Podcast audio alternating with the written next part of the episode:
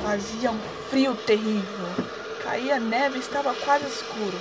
A noite descia, a última noite do ano. Em meio ao frio e à escuridão, uma pobre menininha de pés no chão e cabeça descoberta caminhava pelas ruas. Quando saiu de casa, trazia chinelos, mas de nada adiantavam.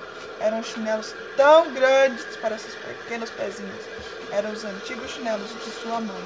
A menina os perdera quando escorregaram na estrada, onde duas carruagens passaram terrivelmente sacolejando. Um dos chinelos não mais foi encontrado. O menino se apoderara do outro e fugira correndo. Depois disso, a menininha caminhou de pés nus, já vermelhos e roxos de tanto frio. Dentro de um velho avental, carregavam os fósforos e um feixinho deles na mão. Ninguém lhe comprara nenhum naquele dia. Ela não ganhara sequer um níquel. Tremendo de frio, de fome, Lá ia quase de rastros a pobre menina, verdadeira imagem de miséria. Os flocos de neve lhe cobriam os longos cabelos que lhe caíam sobre o pescoço em lindos cachos. Mas agora ela não pensava nisso. Luzes brilhavam em todas as janelas e enchia o ar um delicioso cheiro de ganso assado, pois era véspera de ano novo. Sim, nisso ela pensava.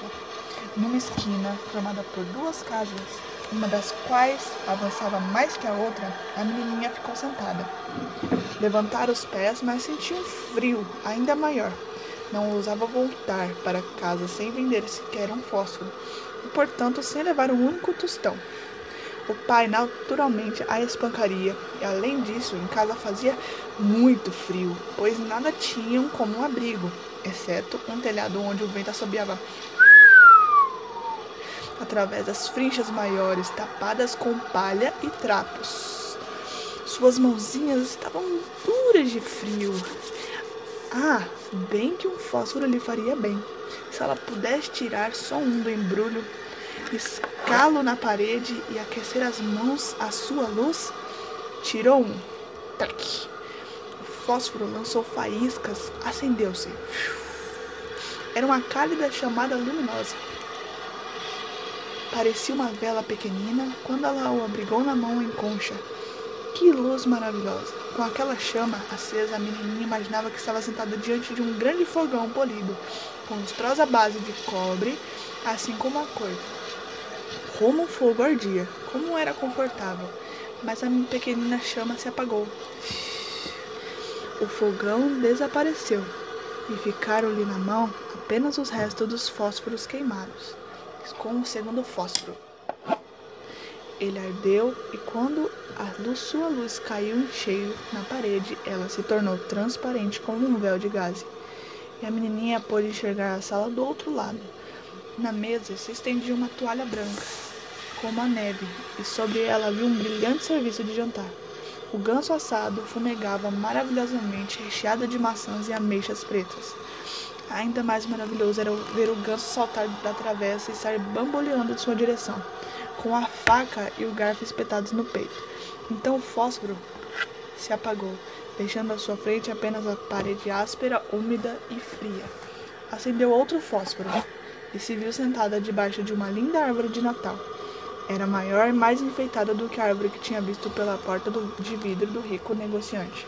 Milhares de velas ardiam nos verdes ramos e cartões coloridos, iguais aos que se vêem nas papelarias. Estavam voltados para ela. A menininha espichou a mão para os cartões, mas nisso o fósforo apagou-se. As luzes do Natal subiam cada vez mais altas. Ela as via como se fossem estrelas no céu. Uma delas caiu, formando um longo rastilho de fogo. Alguém está morrendo, pensou a menininha pois sua vovozinha, a única pessoa que amara e que agora estava morta, lhe dissera que quando uma estrela cala, uma alma subia para Deus.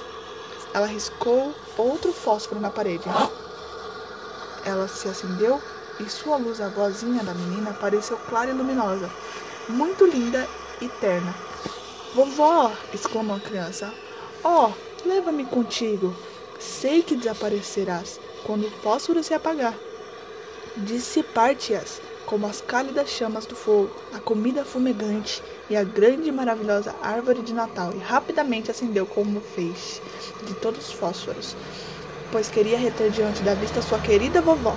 E os fósforos brilhavam com tanto fulgor que iluminavam mais que a luz do dia.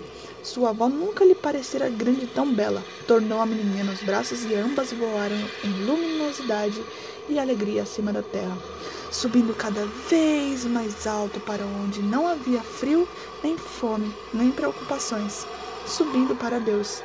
Mas na esquina das duas casas, encostada na parede, ficou sentada a pobre menininha de rosadas faces e boca sorridente, que a morte enregelara na derradeira noite do ano velho. O sol do ano novo se levantou sobre um pequeno cadáver. A criança lá ficou paralisada, um feixe inteiro de fósforo queimados. Queria aquecer-se, diziam os passantes. Porém, ninguém imaginava como era belo o que estavam vendo, nem a glória para onde ela se fora com a avó e a felicidade que sentia no ano novo.